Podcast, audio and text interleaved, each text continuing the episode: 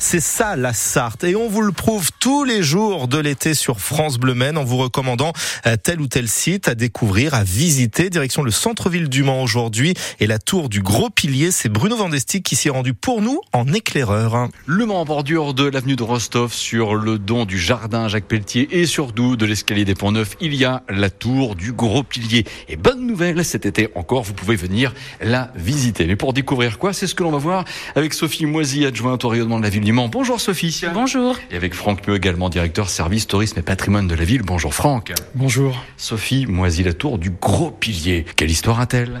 Eh bien, c'est une tour très imposante que nous connaissons tous au Mans, mais que nous n'avons jamais vraiment visitée.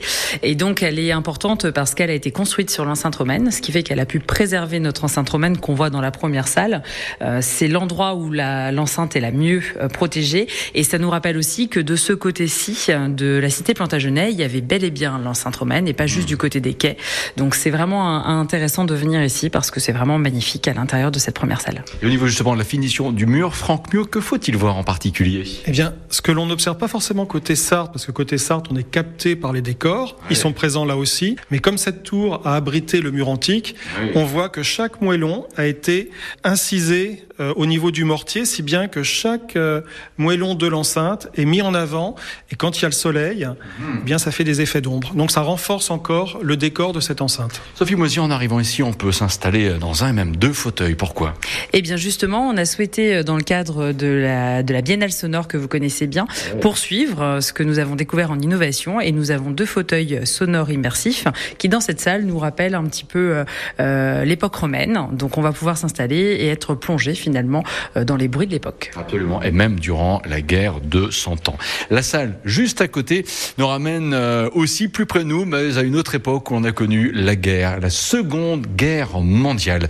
Que s'est-il passé en ces lieux, Franck Mio, jusqu'en 1944 Eh bien, en ces lieux étaient euh, pilotées euh, toutes les actions de protection des habitants pendant la Seconde Guerre mondiale à l'occasion des bombardements. Et nous avons souhaité ici, entre autres, présenter un objet tout à fait insolite, hein, puisque c'est un canon de la défense anti-aérienne qui, lui, était à l'extérieur.